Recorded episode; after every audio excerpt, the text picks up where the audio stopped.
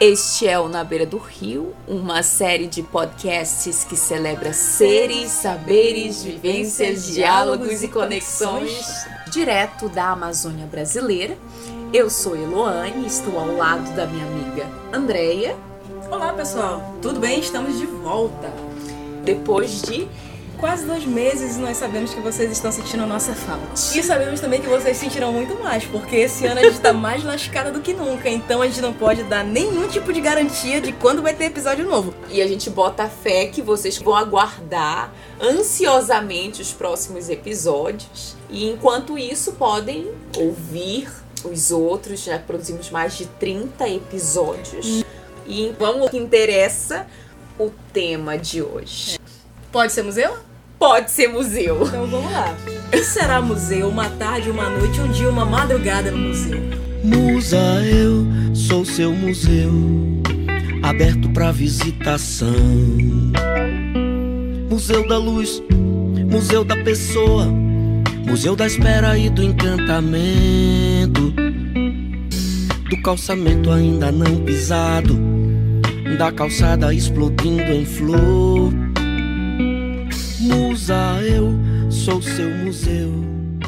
Um espaço que tem como uma das funções comunicar cultura, ciência, mas permite também essa interação, experiências pessoais, coletivas, um espaço que resguarda a memória, que permite reflexões críticas, então, o museu, desde a sua concepção até a forma como ele vem sendo pensado ao longo do tempo, remete a um universo de coisas, a um instrumental teórico diverso, a um entendimento também muito particular. Antes da gente começar a gravação, nós estávamos discutindo inclusive sobre as nossas experiências pessoais com os museus, com o conceito dele, como nós entendemos, como nós vivenciamos aqui na nossa realidade amazônica, em especial aqui no Amapá, a gente entra em contato com esses espaços. Mas antes da gente falar sobre essas particularidades, é importante situar esse debate, né? A forma como a gente é, pode entender o museu. Então é importante retomar brevemente a origem desses espaços e essa origem é atribuída e fortemente difundida pela tradição filosófica ocidental. E eu quero chamar minha amiga Andréia, né, que gosta muito desse multiverso, outros universos, mitologia. E eu gosto muito de ouvir também falar sobre a origem também dessas palavras. E é uma origem bonita da palavra museu, vem da mitologia grega, né? Como é que é essa história aí? A palavra museu vem do termo grego museum, que significa o templo das musas. O mito de origem narra que o museu surgiu como o templo das nove musas filhas de Zeus e de Mnemosine, a divindade da memória. Essas musas eram a personificação de diferentes campos das artes e da ciência. O autor Raymond Williams, no livro Palavras-Chave, fala de sete musas, a história, a poesia, a comédia, a tragédia, a música, dança e astronomia. Em síntese, por meio dessas habilidades, se preservaria e celebraria o presente, passado e futuro, ou seja, as memórias. Elô, fala pra gente um pouco mais dessa perspectiva factual dos museus, da sua trajetória, da história. Bora lá! Sim, e essa perspectiva que traz agora toda a trajetória histórica do museu como conhecemos hoje ou como conhecemos os seus conceitos ao longo do tempo, deu um certo trabalho, porque como a gente comentou no início, uma série de classificações, tipificações, as dinâmicas culturais, políticas. Então, para a gente entender, é importante a gente situar o movimento da ciência moderna contribuiu bastante para a consolidação desses espaços, principalmente do espaço museológico como esse ambiente que comunica, que difunde conhecimento, referências de, uma, de um determinado grupo humano ou de grupos humanos, de fatos históricos, momentos. E o autor Jorge Rivière, por exemplo, mostra em um trabalho de 1989 uma linha do tempo das diferentes formas de classificação, especialização e recursos dos museus, porque são os mais diversos. E é uma síntese que vem desde os chamados gabinetes de curiosidades, que são datados do período do Renascimento na Europa, ali entre o século XIV até o fim do século XVI. E esses gabinetes de curiosidades continham amostras da fauna, flora e de tudo que era estudado por esses cientistas nas suas observações, e eram coleções altamente diversas, organizadas por eles e que buscavam simular a natureza. E embora fossem essas coleções científicas, né, fechadas ao público, elas foram consideradas as precursoras dos atuais museus. Lembrando que nesse mesmo período surge o movimento do colecionismo na Europa, isso por volta do século XV. E em razão do renascimento e da expansão marítima. Então, como eu disse, a questão das observações proveniente de todo esse movimento ali com a expansão marítima, os novos territórios, olhares sobre os territórios e como eles eram estudados, né, essas coleções começaram a se formar. E além disso, elas eram tidas como sinônimo de poder e riqueza. Ao longo do tempo surge o chamado século dos museus, que é um período que tem início a partir do fim do século XVIII e que daí viria o que a gente conhece como a moderna concepção de museus, né? É nesse momento que, que esse entendimento de museu passa a existir, ou seja, um espaço é, que resguarda o patrimônio, que resguarda objetos, arquivos, documentos históricos que estão a serviço do público ali para consulta, para experiência.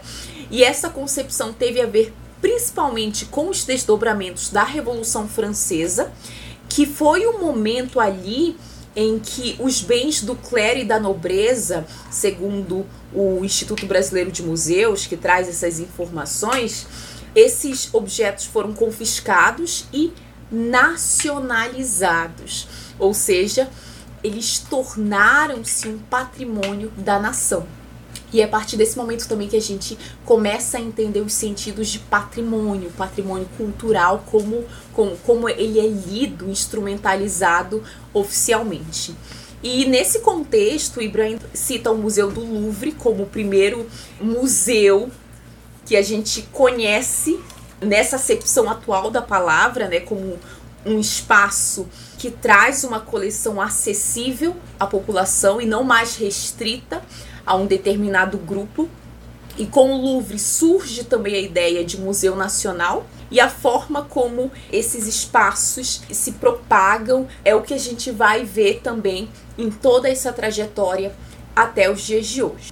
E no contexto brasileiro também foi sendo construído dessa forma os museus. Aqui nós temos museus diversos, é exemplo do resto do mundo. Então, são museus científicos, museu de história natural, museus históricos que se voltam para arquivos públicos, museu oceanográfico, ecomuseus, enfim, uma série de tipologias, de projetos expográficos muito particulares e que, se a gente fizer uma pesquisa de fato, a gente consegue entender a dimensão de um único espaço. Porque o espaço museológico é isso, é um espaço que tem essa função de compartilhar bens de interesse público, sejam arquivos, documentos históricos, objetos, recortes do passado, presente futuro, para ser compartilhado, comunicado, entendido, mas que pode ser feito de diferentes formas.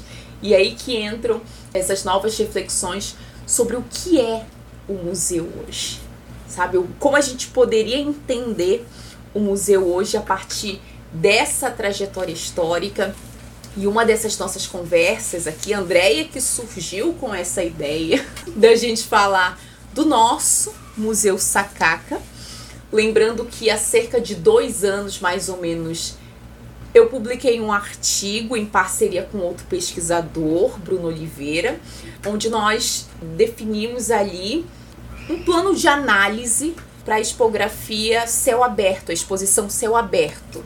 Era uma análise da estratégia comunicativa utilizada por esse projeto expográfico do Museu Sakaki. Foi uma escolha muito difícil de ser delimitada, porque, como eu, disse, se a gente pega todo o instrumental teórico, toda a trajetória histórica, inclusive os desdobramentos de discussões atuais sobre os museus, aqui na Amazônia a gente fala muito sobre os museus indígenas e quilombolas, os museus vivos, que faz parte também da concepção do Museu Sakaka. Quando a gente traz tudo isso, é muito importante a gente entender o que, que a gente quer para esse espaço museológico, sabe? Quais são os novos movimentos, o que a gente quer comunicar.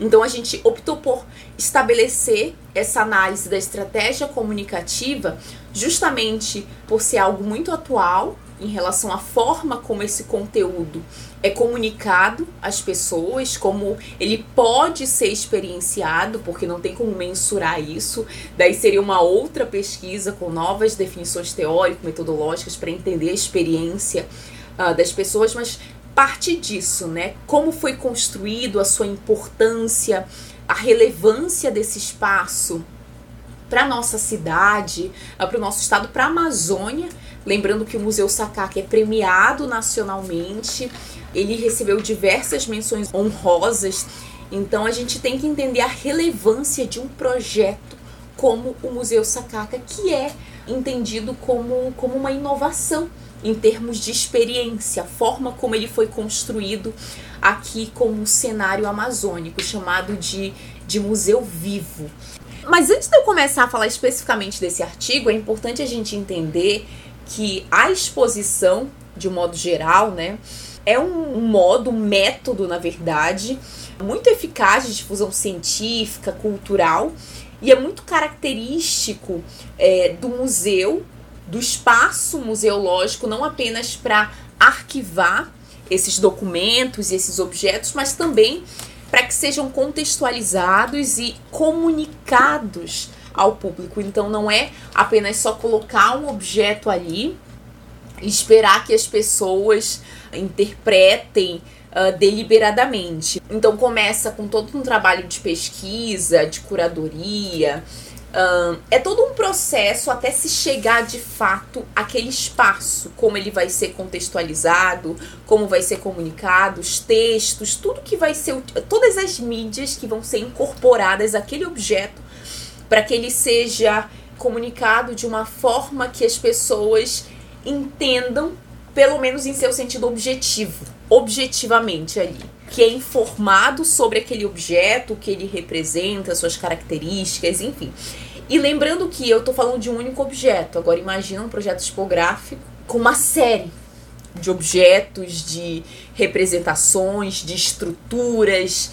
Então é algo muito complexo para se pensar, para estudar, e é por isso que todo instrumental metodológico relativo à expografia é bastante aprofundada. E esse instrumental metodológico que eu disse vem de uma leitura bastante aprofundada sobre projeto, então vem a parte técnica mesmo de se projetar um espaço que parte de conceitos, de entendimentos sobre os objetos, sobre a forma como uh, vão, vão ficar dispostos ali nesse ambiente, como eles vão ser uh, experienciados, que tipo de mídia deve ser agregado a eles. É todo um trabalho para se pensar em como organizar um acervo museológico naquele espaço. E aí entra a grande diferença, Lô, entre as duas primeiras etapas que tu colocou no contexto histórico da existência dos museus, quando lá no primeiro momento, na fase em que tu tinha o contexto dos cientistas com suas peças que eles estavam estudando, que não era aberta ao público, eles Sim. simplesmente colocavam ali numa disposição própria daquilo que eles iam necessitar para quase que como um acervo para eles irem consultando. Um acervo quando, particular, é, né? Desse olhar distanciado isso, do pesquisador, exato. do cientista. No segundo momento, quando entra ali as exposições da, da aristocracia, que depois vai vir a Revolução Francesa para começar a mudar isso, mas tu tinha ali ainda uma aristocracia que vinha perdendo no contexto histórico o domínio sobre os bens patrimoniais deles. E aí começou-se a colocar aquilo ali como um sentido de quase que um alto glamour do ego deles. Eu sou aquele que tenho tais peças, tais obras, porque naquela época eles tinham pintor pessoal, Sim. escultor pessoal. E aqueles que tinham esse tipo de obras de arte, algum tipo de obra arqueológica, acesso a alguma coisa assim, era quase que um ir vai descer próprio, né? A exposição, ter algum lugar que eles pudessem estar tá se autorreferenciando como donos daquilo. E aí quando a gente entra na terceira fase já em que a gente começa a entender o museu a partir do Louvre em 1793, foi aí que começou-se a pensar essa popularização, né, como a Elo já falou, para ter um público acessando aquilo, acessando aquelas obras de arte até então. Aí você vai percebendo de fato que é necessário se pensar como que essas obras elas devem conversar com o público, devem conversar com as pessoas. Como Elo disse, guardando as devidas proporções, um objeto pode ter um milhão de significados. Sim. Mas um significado meio que objetivo mesmo daquela obra, daquela peça que está ali exposta, da, daquele dado conhecimento que se coloca à disposição de um público agora. Que poderia ser um público geral, mais óbvio. Aí entra para outra coisa que é muito real e atual ainda da popularização dos museus, da popularização do acesso e não só do acesso, justamente de toda essa forma de como que se comunica, como que se interage com o acervo diverso que se pode ter em um museu. Tanto um acervo vivo, natural, quanto o acervo que entra no patrimônio de cada cultura, do objeto biocultural, como a Elo já conversou com a gente em outro momento, e das realidades imateriais também que podem ser dispostas dentro de um museu de acordo com aquilo que deseja se comunicar dela. E aí essa disposição, como se coloca isso com as mídias ali, com as possibilidades reais, palpáveis, táteis, é, sensoriais de interação. Então são muitos pontos e fatores que ao longo da história vêm sendo delineados, não se encerram no passado. Cazuza estava certo, é um museu de grandes novidades. Os museus não são somente de memórias passadas, como a gente já colocou. Na lógica de Nietzsche aqui, de um eterno retorno. Quem viu Dark também vai se tocar nessa referência. Que não existe passado, presente e futuro, mas tá tudo numa mesma linha de tempo. Uma coisa meio que vai sempre estar tá conversando e conjugando com a outra. Então, pra gente que tem essa referência de museu ser coisa de passado, é um pouco desatualizada né? a gente trazer dessa forma museus ainda no dia de hoje. Às vezes a pessoa, ah, vou lá pra ver o quê? Pra ver coisa velha, pra ver coisa de outros tempos. Por que, que eu vou pra um museu? O que, que eu vou fazer no museu? Eu já sei, eu já vi a mesma coisa que tá lá a vida inteira e não vai mudar porque. Então, assim, vai ou não vai mudar as coisas no museu, Elu? É só passado que a gente vai chegar lá no museu e se deparar com esse passado nessa estrutura comunicacional. Tu que já escreveu sobre isso, o que, que nos comunica o Museu Sacaca hoje? Olha, pra gente falar sobre único espaço museológico, aí tu fez uma síntese, inclusive das narrativas, de como é comunicado, e tudo isso é projeto, tudo isso é estratégia. Não cai mais assim, só tá lá na sala, no acervo, eu vou mostrar. Não, agora tem que ter um projeto e uma estratégia para se mostrar no museu, é Exato, isso? Okay. exatamente. E a estratégia do Museu Sakaka, logo quando ele foi projetado, na verdade, era para ser uma extensão do IEPA, o IEPA? O que é o IEPA? É o Instituto de Pesquisas Científicas e Tecnológicas do Amapá. Em 1991, ele surge ali proveniente de uma série de junções de centros de pesquisa. Eram vários centros de pesquisa. Isso que vem desde a década de 60, na verdade. Foi um processo de coadunação de centros de pesquisa. Aquilo que meio que aconteceu na Europa, então, no nosso dado tempo aqui no Amapá, trazendo para nossa realidade, ah, começou com uma galera da ciência pesquisando e tudo mais. Depois, fomos para a fase. Os aristocratas daqui expuseram alguma coisa que a gente saiba? Pulou essa fase. A aristocracia amapaense tá escondendo as obras de vocês, né? Bora popo limpo, pessoal. Sinceramente, se é que há, né? Assim, então é mais ou menos isso. Segue o baile. É isso, gente. A síntese perfeita do, da origem do Museu Sacaca. Então, o que acontece? Com a, coadunação né, desses diversos centros de pesquisa, como o Museu Costa Lima e o Museu de Plantas Medicinais Valdomiro Gomes, surge o IEPA, que possui três campos de atividade, onde funcionam vários centros de pesquisas, e entre esses centros nós temos o Centro de Pesquisas Museológicas, fundado em 97, E com essa reorganização é, da estrutura do IEPA, surgem novos conceitos, então foi ampliando ali o espaço do acervo científico dessa instituição e passaram a incorporar os conceitos de sustentabilidade. E em 99, esse centro é reinaugurado como o Museu Sacaca de Desenvolvimento Sustentável. Agora, oficialmente, ali museu. E o termo sacaca foi escolhido em homenagem a Raimundo dos, dos Santos Souza, uma figura super popular aqui na região. Ele era conhecido como o curador da floresta por sua relação próxima com as plantas medicinais da Amazônia. E na época em que eu escrevi o artigo, há cerca de dois anos mais ou menos, eu soube que havia uma nova mudança quanto à designação desse centro de pesquisa, que foi renomeado como Coordenadoria de Difusão Científica Museu Sacaca. A questão é: Museu Sacaca, conhecemos assim, foi popularizado dessa forma. E em 2012 houve uma ampliação das instalações do Museu Sacaca, então houve um novo projeto para esse espaço com a inauguração da exposição Céu Aberto. Daí começa a questão da diferenciação do Museu Sacaca nesse sentido, que a intenção por trás desse projeto era desde o início trazer o cenário amazônico ali para todo esse projeto. Mas como construir esse cenário amazônico? Nós temos um projeto, mas esse projeto também vai associar todos os agentes sociais ali, as pessoas que detêm aquela cultura, que detêm aquelas referências culturais. Então, vários indígenas, ribeirinhos, extrativistas, pessoas que trabalhavam com instrumentos que estavam expostos ali, que estavam ali incorporados ou com a intenção de serem incorporados naquele espaço, começaram a participar de uma programação chamada Museu Vivo, que vem se popularizando a cada ano na Semana Nacional dos Museus mas só que desde o início a intenção era trazer essa ideia do museu vivo desde a construção desse espaço, desse projeto.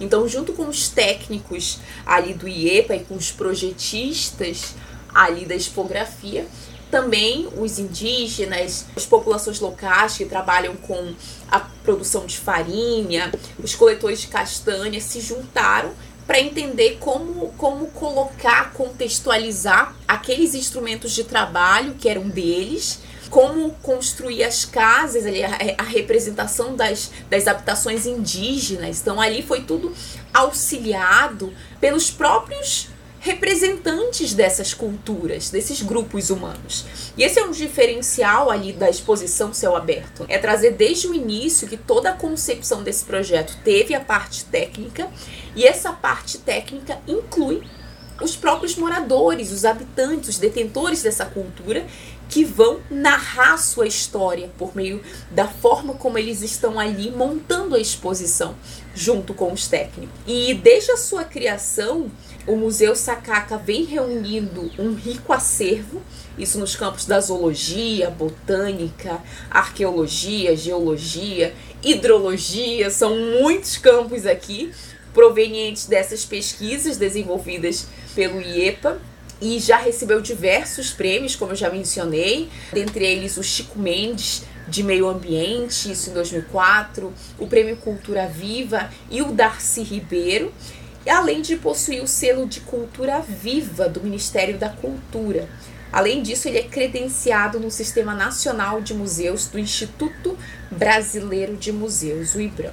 Então, nós temos diversas informações para trazer sobre o Museu Sacaca, mas para falar especificamente dos elementos que compõem essa estratégia de comunicação, e esses elementos foram abordados nesse artigo que nós vamos deixar na descrição desse episódio o link de acesso para vocês lerem completamente. A busca ali era de entender como tudo isso foi sendo comunicado nessa estratégia, né?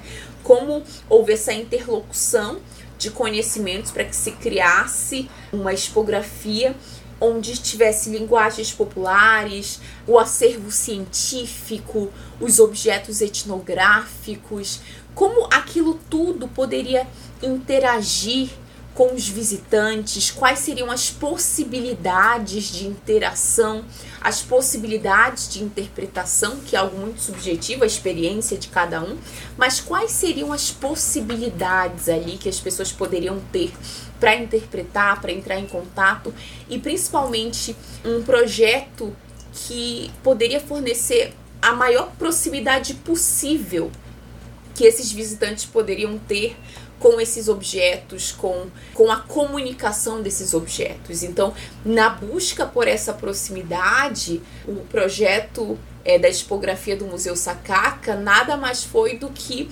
literalmente ter a Amazônia ali presente com todos os elementos mais próximos possíveis da realidade. E de fato, o cenário amazônico, que engloba todos esses elementos ali estruturados, dispostos, que abraça tudo isso.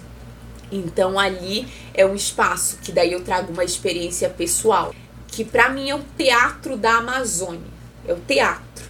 Então ali a gente tem um contato com um espaço que por vezes a gente esquece que é um museu, a gente se vê na Amazônia, de fato, por meio do contato com a natureza, com a fauna também. Alguns animais ficam pelos lagos ou o som dos passarinhos, qualquer elemento que remeta à questão da Amazônia, nós estamos na Amazônia, né? Mas esse contato muito mais próximo é o teatro Amazônia ali. Essa é uma das inúmeras sensações que eu tenho quando eu vou ao Museu Sakaka, porque na verdade cada visita é uma experiência diferente. Daí tem isso. Eu acredito que cada experiência eu olho sempre de uma forma nova, traz um novo entendimento depois da gravação do nosso podcast.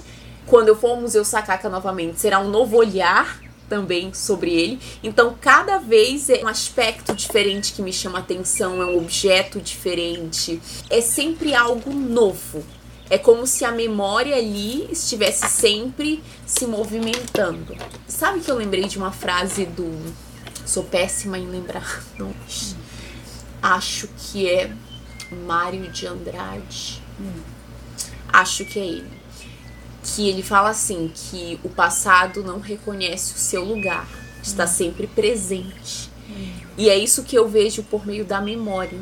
Porque a memória a gente associa fortemente ao passado. E coincide com o que tu falou ali, né? Que seria o passado, presente e futuro. Não seria nem essa questão de fases, né? Elas estariam ali, no único, se entremeando a todo momento. Isso, para mim, depois que tu falou, faz muito mais sentido pro que seria a memória. Então, ali a nossa memória é revivida a cada visita, é uma nova percepção mesmo entrando em contato com um passado que a gente nunca teve contato, na verdade, como por exemplo os sítios arqueológicos que trazem a representação das urnas funerárias e outros tipos de objetos Maracá e Cunani, que eram culturas, fases remotas da região amazônica. E mesmo entrando em contato com esses referenciais que nós nunca tivemos ali, nós não vivenciamos, desperta os sentidos identitários, sabe? De um passado distante. Ou mesmo aquilo que faz parte do nosso dia a dia, como um taperebazeiro. É sempre uma nova experiência, é sempre um novo sentido. E a memória está sempre ali se mesclando, presente, passado e futuro, porque quando a gente olha para cá, a gente começa a pensar sobre a Amazônia, sobre as nossas questões amazônicas. Talvez por isso a Andrea tenha surgido com a ideia desse tema, desse episódio, para o nosso podcast que discute as nossas questões amazônicas, né? O nosso futuro, o que está acontecendo hoje. O Museu Sakaka é a nossa inspiração para entender né, como manter a floresta em pé, como continuar nessas lutas pelos direitos territoriais, pela salvaguarda do nosso patrimônio, pela defesa da fauna, da flora, da vida, assim, de tudo tudo o que cerca. Então, falar sobre, sobre o museu Sakaka é a mesma complexidade do que falar sobre a trajetória desses museus. É algo inesgotável, é algo que parte de muitos vieses, parte de muitas concepções. O que é o museu hoje, para mim, ele é uma série de coisas, depende como eu vou estar, assim, quando eu vou visitá-lo. Isso, para mim, é uma definição, é um sentimento do que é o Museu Sakaki. Ele é um universo de coisas, sabe? Então depende muito como é despertado o nosso olhar no momento em que nós estamos ali no contato com ele, no cenário, nesse teatro da Amazônia. É no sentido de desse deslumbramento mesmo, sabe? Desse reconhecimento ali. É, é um espetáculo, é o palco, é tudo. Eu olho assim, é tudo que nós temos, assim, de mais verdadeiro. É esse o sentimento, dentre os inúmeros que surgem, né? Eu entendo quando tu fala teatro, no sentido de você pega o palco e no palco você coloca aquilo que você quer dar luz, né? Aquilo que você quer comunicar, aquilo que você tem intencionalmente e dentro do teu artigo, lendo ele, eu gostei demais quando tu usa a palavra deliberadamente para expressar justamente todo esse pensamento e esse projeto que há para querer expor dada coisa. E aí, no caso particular de cada museu, vai ter o seu tema, a sua particularidade ou seus diversos temas né, para estar tá sendo exposto. E aí, quando a gente traz precisamente o Museu Sakaka, baseando um pouco dessa estratégia das relações comunicacionais, com esse artigo que a Elo foi trabalhando, compreendo plenamente assim essa tua comparação com esse sentido de pôr no palco desse teatro as Amazônias e, sobretudo, em especial nesse caso, a Amazônia Mapaense, né? Desde a entrada, de fato, do museu, você, quando já vem da parte de fora, você já se depara com vários jambeiros, com bacabeira, as árvores fora altas e assim, as folhas no chão ali já na calçada.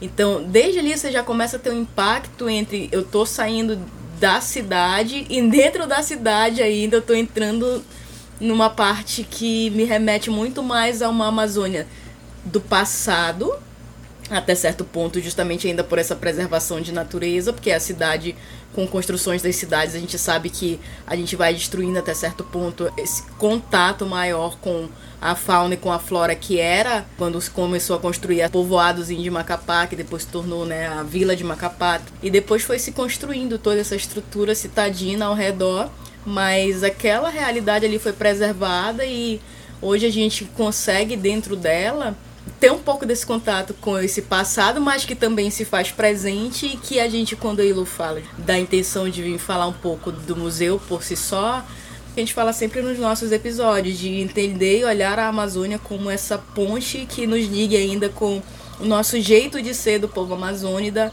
nessa interação direta com a natureza, com nossos biomas, com o nosso povo ancestral. E que hoje somos nós que no futuro vamos ser os ancestrais. Então, quando a gente fala dessa questão de memória passado, presente e futuro, hoje a gente é o presente. Mas quem está ouvindo isso daqui daqui a 100, 200 anos, a gente já é passado e assim, ao mesmo tempo já está lá no futuro, né? Então por isso que a gente vem conversar essa importância de museus que trazem, trazem essa experiência, né, pra gente. Então, depois que tu entra no museu, tu vai encontrando os diversos objetos, as diversas realidades ali presentes desde a folha, né?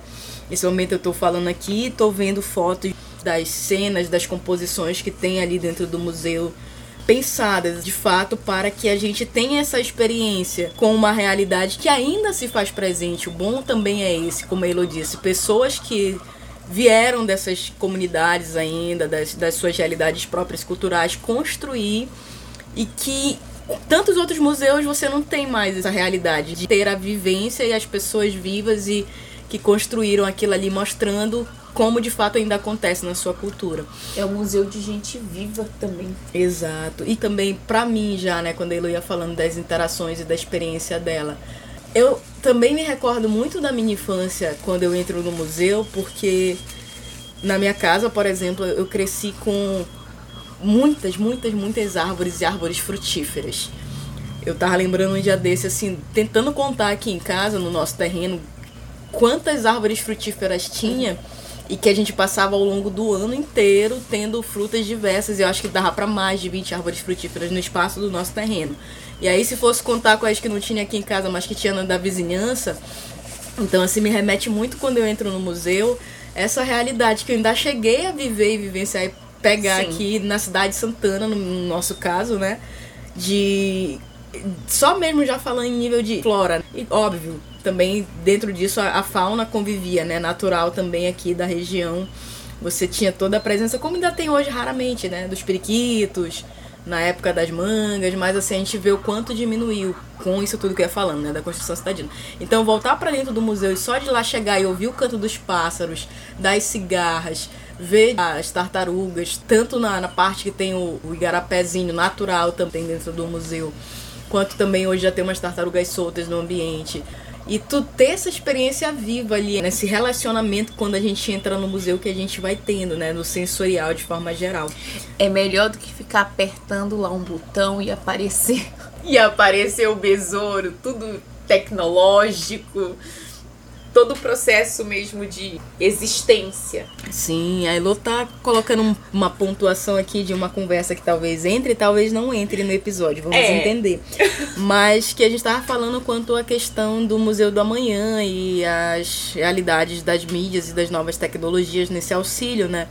Ao entendimento, ao repasse, à difusão de conhecimento que também está dentro das funções do museu é muito mais bacana realmente você entrar no museu e poder interagir de forma viva com as coisas, né? Do que estar tá dependendo de uma tela e dessa interação por meio delas de outras criações sensoriais ali. Então, é, a nossa preocupação também quando a gente fala de museus é porque a gente percebe que a nossa vontade própria, né, se a gente for falar enquanto cidadão, enquanto ser humano, enquanto pessoa humana, de às vezes ir para esse ambiente, para esse espaço, para vivê-lo, para senti-lo, para mesmo só numa tarde vou para o Museu Sacaca, por exemplo. Porque aqui em Macapá nós sabemos que a gente tem o Museu da Fortaleza de São José e também o Museu Joaquim Caetano. São outras experiências. Quando a gente toma o Sacaca, vem envolto num sentimento muito forte de muitas coisas para poder estar tá referenciando ele de uma forma principal nesse momento. Porque é esse contato mesmo com uma Amazônia viva, com a natureza viva, com tradições, com a cultura nossa local, regional de uma forma muito bem colocada, exposta ali e de fato a céu aberto, né? Então a gente ter esse contato até certo ponto com o cosmos de modo geral, né? Para mim é, é uma necessidade muito forte também da gente voltar a entender que o museu tá ali pra gente. Às vezes vem muitas pessoas de fora, né, para visitá-lo, para conhecer, para ter essa experiência e a gente enquanto pessoas que tem ele nessa função de nos transmitir tantas experiências, a gente não dá o devido valor. Inclusive minha irmã essa semana mesmo é, ouviu falar da semana dos museus, né, e tudo mais. Ela, cara, o museu dá funciona. Eu, pois é, né? Funciona, inclusive lindo, belíssimo, maravilhoso, tá lá. E eu volto para uma coisa aqui, por exemplo, no, fui ao Rio de Janeiro, visitei o Parque Laje. Parque Laje no Rio de Janeiro, cariocas, um beijo para vocês. Quando eu começo assim, fazendo esse tipo de coisa que já sabe que depois eu vou vir descendo o sarrafo. O que que acontece? Parque Laje, muito bonitinho, uma arquitetura legal, a piscina lá no meio, filmes já foram gravados e de fato tem o seu valor histórico, tem o seu valor de referência dentro da cidade. Só que se tu for pegar uma estrutura do Parque Laje, tem a natureza viva, toda uma fauna também e a flora ali presente. E os cariocas vão pro Parque Lage como se eles estivessem assim no último lugar de natureza da cidade ali no Rio de Janeiro, sendo que o Rio de Janeiro é uma integração constante com a natureza, mas eles vão para lá fazer piquenique todo santo dia no chãozão batido de terra. Coloca a toalhinha, a cortininha, vão fazer fotos, leva as crianças, a família inteira. Eu digo, meus amigos, se vocês vissem o Museu Sacaca, então vocês não sairiam lá de dentro vocês viveriam dentro daquele lugar, porque é uma outra paz, um, uma outra situação assim de você realmente ter um contato vivíssimo com a natureza. No, no fundo, o nosso corpo pede, né? A gente pode não, não perceber isso ali, mas uma simples ação, assim, uma simples vontade de fazer esse tipo de coisa, o nosso corpo, Sim. sabe, pedindo um pouco de, de sossego, natureza, esse contato que é tão uhum. necessário, que é vital, uhum. na verdade. E é por isso que eu gosto tanto do Museu Sacaca, porque tem essa questão com a nossa infância, porque minha infância foi muito parecida também, né? A gente ainda traz muito disso e, e, isso faz a gente lembrar esse contato com o Museu Sacaca, faz a gente lembrar que a gente ainda tem isso. Essa que é a questão, porque se a, tudo bem que tem a parte é, já bastante urbanizada, Macapá tá enorme também, mas se a gente vai para essas comunidades mais afastadas, esses com, outros territórios amazônicos, a gente vê assim, ainda é a nossa realidade, sabe? E ainda dá para protegê-la. A gente ainda consegue porque a gente está no estado mais preservado do mundo. Do mundo. Uhum, Do da mundo. Panamazônia. Do mundo. Exatamente. E o Museu Sacaca nos lembra que a gente ainda tem isso. Porque pra mim me impacta muito quando eu chego nessa sabe essa constatação, eu ainda tenho isso, sabe? Mas algumas pessoas podem ter essa, essa sensação de que tá dentro da minha normalidade, faz parte do meu dia a dia, por isso talvez não se surpreendam tanto. Mas gente, que bacana se surpreender com a nossa própria realidade Com a nossa cultura. com a nossa cultura. Eu gosto muito de uma frase do Manuel de Barros que reflete muito bem o que eu acabo de dizer. Acho que o quintal onde a gente brincou é maior do que a cidade. A continuidade desse daí é, é maravilhosa. Porque vai falar a grandeza das coisas tem o tamanho da importância que a gente dá pra elas. Exatamente. E a intimidade. Posso, posso ler Por tudo favor, então? Vou ler tudo aqui, ó. Acho que o quintal onde a gente brincou é maior do que a cidade. A gente só descobre isso depois de grande. A gente descobre que o tamanho das coisas há que ser medido pela intimidade que temos com as coisas. Há de ser como acontece com amor. Assim, as pedrinhas do nosso quintal são sempre maiores do que as outras pedras do mundo, justo pelo mo- motivo da intimidade. Podemos encerrar por aqui? Podemos. Ou não. Depois de ouvir Manuel de Barros, é delicado, né? A gente querer falar mais alguma coisa, mas há muito que ser falado. Há ainda, muito que que ser ser falado. pensado, sentido. E é muito bacana mesmo, Elo, isso que tu tava dizendo, de a gente anda um pouquinho a mais e a gente tem ainda isso aqui nas nossas comunidades. Sim. E há que ser valorado isso demais. Redescobrir, a gente tem que redescobrir. Sabe? Redescobrir também é uma realidade. Que aí entra naquilo tudo que a gente tem falado ao longo também desses nossos episódios inteiros, né? Da nossa valoração do que é nosso, como sempre. Sim. Olha a sorte que a gente tem. Então, de ficar aqui, de a música do Nilson Chaves também tem me batido muito forte ultimamente. A geração da gente não teve muita chance de se afirmar, de arrasar, de ser feliz. Pela frente.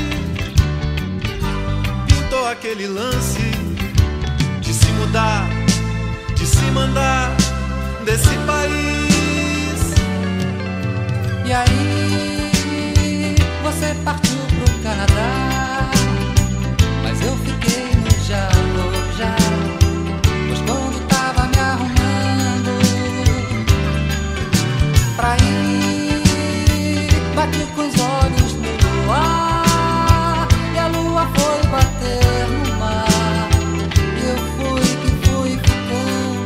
gente parte para o Rio Grande do Sul, para Santa Catarina, pro, pro Paraná. E a gente foi partindo e partindo. Na minha própria família eu tenho parentes que foram para São Paulo e minha irmã diz: se eu vim para cá, para que, que eu vou voltar para lá? Eu tenho uma irmã que fala isso. E assim, infelizmente a gente tem pessoas que não tiveram essa visão, que não tem essa visão. E eu mesma, nesses próprios episódios, eu estava reouvindo o nosso episódio, por exemplo, da cultura popular. Quando eu dizia que às vezes, e a Elo também concordava comigo numa- nessa nossa conversa, que a gente falava, né? Às vezes a gente fica tentado diante das tantas realidades que a gente está vivendo no nosso país a querer ir embora daqui. Só que assim, essa paixão e esse amor tem se fortalecido de uma forma tão grande na gente ao longo desses três anos de na beira do rio mais ainda, né? E a gente passa, eu passei de fato a enxergar o Amapá com mais amor ainda e falo não só de Amazônia, falo do, do estado mesmo do Amapá, né, do, do nosso estado, estando aqui neste lugar. E aí eu acredito que cada pessoa que mora na Amazônia também, que hoje tem passado por esse processo tão grande de se reidentificar enquanto povo amazônida, enquanto nação Amazônia, com todo respeito à nossa nação Brasil, mas que também pra gente, de certa forma, né? É uma nação própria, com as dinâmicas próprias, com uma forma e um manejo próprio de vida. Sim. E que, pra mim, é muito, muito bonito a gente voltar, pra mim mesmo, falo de forma pessoal, eu voltar novamente ou até certo ponto tá de fato criando esse sentimento identitário, né? Que é um dos pontos que a gente sempre conversou também desde o início, né? A nossa identidade tucuju, a nossa identidade amazônica. E por mais que a gente tivesse referências externas diversas, mas isso passar a ser nossa fonte de nutrição é um processo que foi sendo não só criado, mas também está sendo recriado diante dessas memórias que a gente traz de quem simplesmente vivia o ser Amazônia, mas quando a gente vai pegando esses outros conceitos, essas outras visões, dessas nossas diversidades aqui, de tantos povos, de tantas culturas, de tantos saberes, e isso tudo vai sendo de forma consciente e deliberada, muito mais experienciada e vivida pela gente, para mim, acredito que para Elo também é um outro apaixonar-se, um outro encantar-se. A gente fala. É uma redescoberta, é um gente- reencantamento. É, a gente sempre mundo. falou tanto de encantamento aqui nos nossos episódios. Sim. Mas de fato, pra mim, quanto mais eu vivo cada pedacinho do nosso estado, agora falando de museu, por exemplo, e quando eu falava com a Elo também esses dias do Parque do Tumucumaque, reouvindo o episódio do Christopher, que conversou com a gente. De, é um dos episódios que eu sempre vou dizer, eu gosto absolutamente, assim, de forma apaixonada desse episódio. Porque é um pouco do recorte do passado, presente e futuro, até falava ontem com a Elo isso, que ele traz ali pro parque, em termos de Amazônia, né? Ele recorta ali no parque tantas coisas que, de, certa forma, se espelham aqui nas nossas Amazônias. E Amazônia Legal também, né? Dentro dessas Amazônias. E o Museu Sacaca também, de certa forma, é um pouco desses recortes de tanta coisa que nós que somos daqui já vivemos no nosso passado, até certo ponto no nosso presente tá um negócio assim meio que entrelaçado com tantas outras dinâmicas de Amazônia atual e que é muito difícil a gente deixar passar e se perder por outros tipos de desenvolvimentos, em fato de a nossa Amazônia ser única no mundo. Pontuando de fato um exemplo claro aqui, essa realidade do que a gente já conversou, inclusive no episódio com o Alexandre, do fluxo migratório, e essa possibilidade agora da exploração do petróleo na costa do nosso estado. Ideias e desenvolvimento, a que ponto, a que custo. Até onde a Amazônia é apropriada para tipos de desenvolvimentos que talvez não sejam compatíveis com não só o modelo hoje desse recurso já para o mundo e menos ainda para a Amazônia. Então são N fatores que esse próprio tema do museu pode nos fazer refletir, que está nos trazendo a reflexões aqui. Por isso que a gente diz, né? Há tantas coisas que podem ser faladas, para além das nossas experiências com o museu por si só, para além das experiências com os objetos museológicos, com como foi configurado ali, a gente pode chegar em muitas reflexões, né? A partir de Sim. uma simples visita, de uma volta de uma tarde, noite e madrugada pensando no museu. Exato. E a questão do museu, né, é importante pontuar porque é, a gente fala né, desse entrelaçamento presente, passado e futuro. A gente olha para esse museu como ele nos lembra, né, é, do que do que tem que ser o futuro, do que é o futuro. Quando a gente voltou nessa temporada, a gente voltou falando isso de volta para o futuro. Quem Uhum. percebeu o nosso encarte não foi o futuro nada tecnológico como a gente fez no pareamento desse título aí com o filme De Volta para o Futuro, né? O nosso futuro, de fato, foram futuros sustentáveis, futuros de conjugação de comunidades tradicionais, modelos coletivos, modelos nossos próprios amazônicos. Desculpa, Elu, continue no seu, no seu pensamento de futuros. Eu gosto dos futuros. Eu gosto agora de tudo no plural. Tudo no plural, diverso, plural. Tudo no plural. Desde que Tucos baixou este programa, pela primeira vez ela falou pluralidades. Pluralidades. E, e hoje eu entendo, assim, essa questão. Na verdade, com esse episódio que eu fui entender algumas, alguns conceitos. E sobretudo esse de memória. Sobretudo esse de memória. E o quanto ah, essa proximidade com, com Macapá, assim que eu, que eu voltei, foi essencial. Assim, muito, mas depende também da forma como a gente olha, né? Da, da forma como a gente é, como a gente decide também olhar, encarar a vida, sabe? E essa redescoberta, esse reencantamento. E esse processo de reencantamento começa com o simples fato de, novamente, Manuel de Barros, transver o mundo, né? Sabe? É, é isso. É, a Manuel de Barros, ele fala, e aí também eu vou pro meu querido também, Nietzsche. A É por- transvaloração de todos os valores. Isso porque a gente fala é, essa questão da nossa percepção e esses conceitos, como a gente consegue entender e se conectar com isso dessa forma, mas a gente sabe que são experiências pessoais, únicas, que podem se tornar Que- coletivas por, Sim. pelo nosso podcast, por exemplo. Quem estiver ouvindo, transvejam o mundo, se reencantem novamente, assim, se permitam redescobrir o lugar onde vocês vivem. Às vezes a gente parte dessa questão de que a gente só vai melhorar de vida ou conseguir algo melhor se a gente for embora daqui. E eu entendo perfeitamente, já passei muito por isso. Já passei por muitos dilemas, continuo com muitos dilemas e vou continuar pro resto da vida. Isso é normal, perfeitamente normal. Mas Humano, demasiado humano. Exatamente, mas pelo menos se deem a oportunidade de conhecer as suas raízes, sabe? O lugar onde vocês vivem. É isso, a gente ainda tem sorte do lugar. A gente tem muita sorte.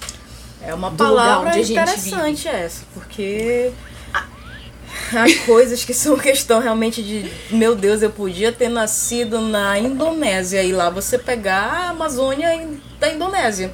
Porque se você for parar pra olhar também na, na linha Dos trópicos úmidos. Exatamente. Uhum. Você podia estar numa Amazônia da Indonésia, mas você não nasceu na Amazônia da Indonésia. A gente nasceu nessa Amazônia aqui, né? E Exatamente. a gente não sabe por quê. Então a gente vai usar a palavra sorte pra isso também. Isso, sorte. Porque eu me sinto sortuda.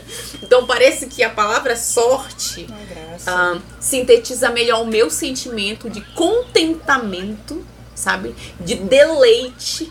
De não apenas, ai, foi o acaso que eu nasci aqui. É assim, não, gente, é que eu sou muito sortuda. E essa questão, assim, de começar, pelo menos, redescobrir a cidade antes, né? Museu a céu aberto. Dar umas voltas no centro da cidade de Macapá, conhecendo um pouco mais da história dos nossos heróis forjados.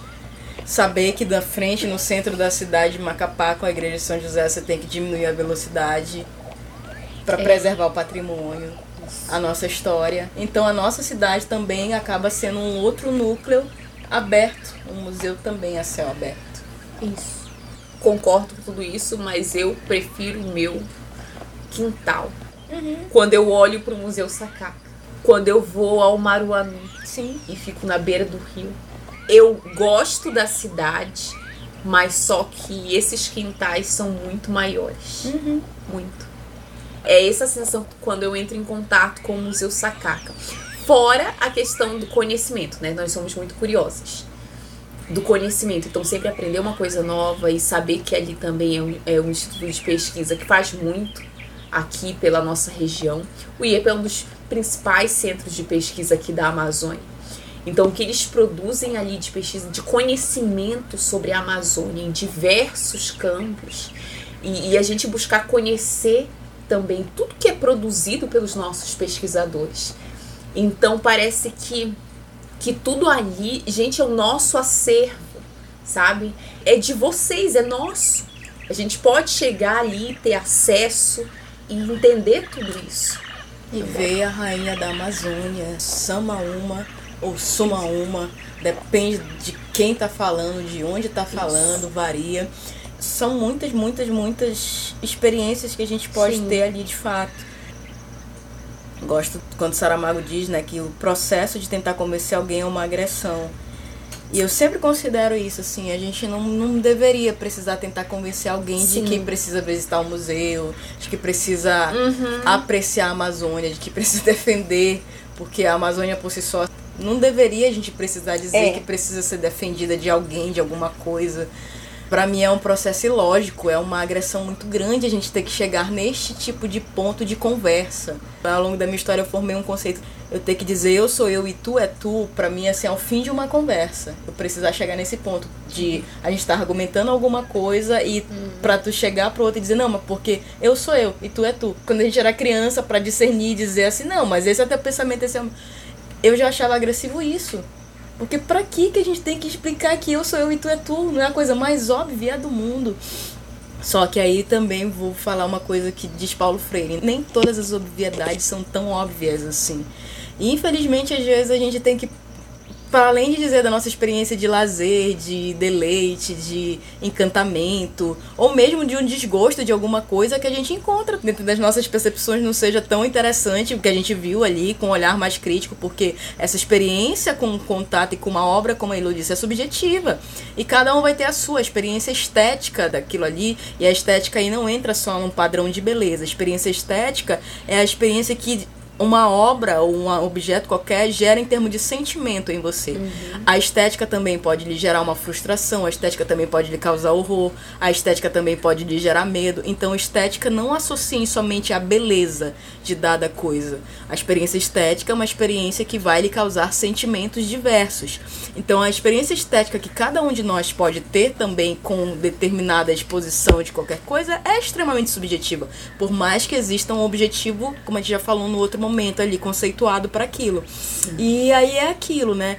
A gente não queria de fato estar tá precisando ter que dizer visitem, vejam, tenham essa experiência, mas às vezes a gente sabe que se pra gente é um processo que está em construção e reconstrução maior ainda, nosso objetivo de certa forma acaba sendo não de convencer alguém a amazonize-se, tenha amor, tenha empatia, tenha carisma, ou no mínimo procure saber um pouco mais para que você não seja levado na hora que vier, de fato, qualquer tipo de situação mais gritante e que seja despejado nos nossos pés a gente não tenha mais o que fazer, né? Os pontos de não retorno, é, as realidades todas que infelizmente a gente vai percebendo que o capitalismo sempre está aí, né? Para corroer, para destruir, para violentar até certo ponto tudo que existe na nossa sociedade. Então é esse intuito mesmo de a gente quase que está dizendo Seria legal se todos nós tivéssemos um pouco mais disso, um pouco mais desse amor, um pouco mais desse encantamento. Não é nada no sentido de fato, tu vai chegar lá e tu vai ter essa experiência de imediato e vai ser uma epifania. Não, é um processo, são processos diversos. E que a gente, como tem experienciado isso, acha importante ressaltar, não só. A gente está compartilhando. É. Agora eu vou falar por mim, esse desse sentimento tão bom, que de fato eu queria muito que vocês compartilhassem também. Sim. Se dessem a oportunidade uh, de compartilhar um sentimento tão bom como esse, sabe? De reconhecimento, de valorizar os nossos quintais, de valorizar o que nós temos, que nós já temos. Olha, um exemplo muito claro. Eu lembro que nos nossos primeiros episódios, segundo e terceiro, na verdade, que o primeiro foi o piloto. Acho que foi no segundo ou no terceiro que a gente começou a falar das etnias que a gente tem aqui, né, indígenas. E aí, assim, eu não só conseguia ter essa noção em termos de nome, de, de, conceito de geolocalização deles, o território deles ali, né, das terras já demarcadas. Mas quando eu voltei ao museu da última vez que eu fui agora um mês atrás, aí que eu fui perceber pela primeira vez e reparar a arquitetura de, acho que são três etnias, posso estar errada, mas eu acho que foi só de três que eu reparei lá. São e, três. E aí, caramba, eu já tinha vindo tantas vezes aqui e não tinha percebido que essas eram representações arquitetônicas, né, das residências deles. E dessa vez agora que eu fui, foi que eu fui parar para ler o que tá lá na plaquinha de cada uma, e fotografei, que eu fui mais numa visita fotográfica dessa última vez agora. Inclusive, vocês podem acompanhar as fotos lá no nosso Instagram, que tenho postado, vou postando ao longo do tempo. E é um, uma outra experiência depois que eu passei também a tentar estudar um pouco mais, que a gente passou a começar mais coisas aqui no nosso estado, e você voltar ao museu e agora eu visualizar. Aí eu já desse eu vi o da aldeia, que ele é indígena da etnia Wayampi. E o da aldeia um dia desse mostrava, num dos vídeos que ele fazia, uma das residências deles lá. E aí, quando eu voltei no museu, que eu vi de longe a residência, de cara, aquele daí é dos Wayampi. Tem uma outra coisa, de fato, você chegar no ambiente, já ter uma determinada referência, mas você chegar lá, você ter de fato essa experiência com a coisa. Também eu sou da área das arquiteturas, das edificações, e aí eu parei para reparar desde as amarrações o tipo de material que eles usam. Então, para mim, foi uma experiência muito própria, também analisando a arquitetura indígena, porque estou estudando um pouco dessa questão que muitos arquitetos têm trazido, inclusive para os prédios dentro da cidade mesmo, dessa integração da arquitetura indígena, inclusive prédios públicos em algumas realidades aqui no nosso país. Tem um cara que passou anos e anos estudando várias etnias e as arquiteturas de cada casa indígena, de cada ocupação da divisão, tanto da parte da agricultura, do cultivo deles ali, das residências e a integração com a natureza. Então, tudo isso com um novo olhar, a partir também dessa experiência lá no museu. Então, para cada ponto, a gente pode ter um, uma infinidade de reflexões ali. Sim. E a intenção é mesmo que a gente possa ir se aprofundando, estudando, e a gente tem essa possibilidade, né, de nossos colégios, nossos professores levarem interagirem, explicarem, conversarem, desde as novas gerações até a gente mesmo que já está nessa fase adulta e que pode escolher passar uma tarde com os amigos no museu para refletir, para enfim, conversar, conversar, passar né? o tempo. Uma coisa assim. Por exemplo, em São Paulo, tem o Parque Ibirapuera lá, né, que é um refúgio muito mesmo nesse sentido de também a integração com a natureza própria dali daquela região, né? Como a Elo disse ainda agora, né? É uma necessidade muito grande da gente ter esse contato com a natureza que às vezes o corpo pede. A, a nossa natureza vai agradecer muito se a gente também parar simplesmente para fazer isso. Quando meus olhos estão sujos de civilização, cresce por dentro deles um desejo de árvores e aves.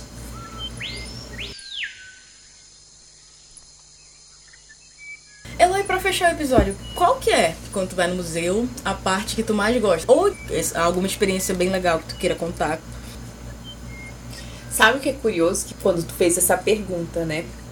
Foi que me chamou a atenção, assim, da última vez. Veio a imagem do Museu Sakaka e a imagem do Maruanu. Uhum. Automaticamente. Show. Sakaka, Maruanu. Essa fruição estética quando eu entro no Museu Sakaka, e principalmente na minha, na minha última experiência, eu tô. Eu tô em paz, eu tô em casa. Lógico que tem outros momentos que eu observo mais uma coisa ou outra, mas nessa última vez que eu fui, eu só entrei, sentei, e como se eu estivesse em casa. Uhum. Como se eu estivesse em casa. Sentei e só olhei, assim, sabe? E eu sou uma pessoa que geralmente já falo muito. E eu não preciso falar. É só olhar, observar e ficar em paz, ficar tranquilo. Que é algo que eu tenho muita necessidade. E eu já fiz essa associação. É esse sentimento de quintal, de casa. De casa. É isso. Massa. E tu, Andréia? França?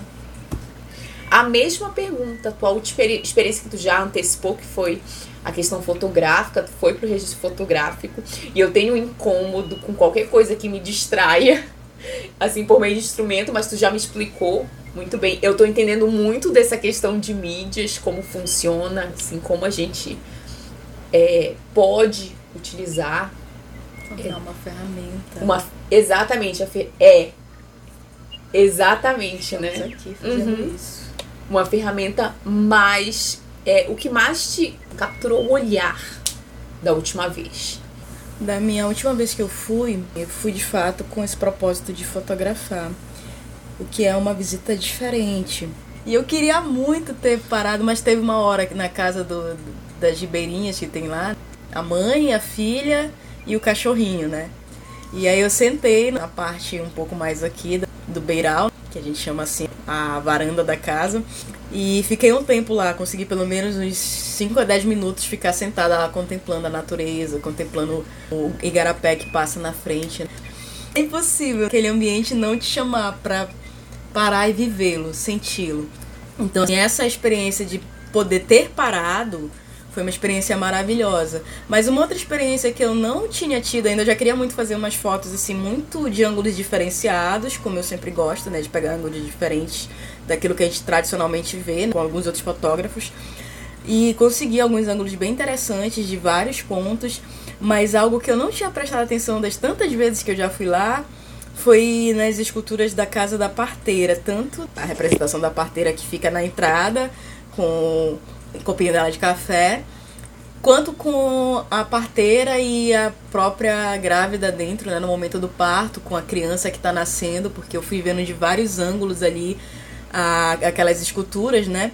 E nesse momento eu parei para observar os pés das esculturas.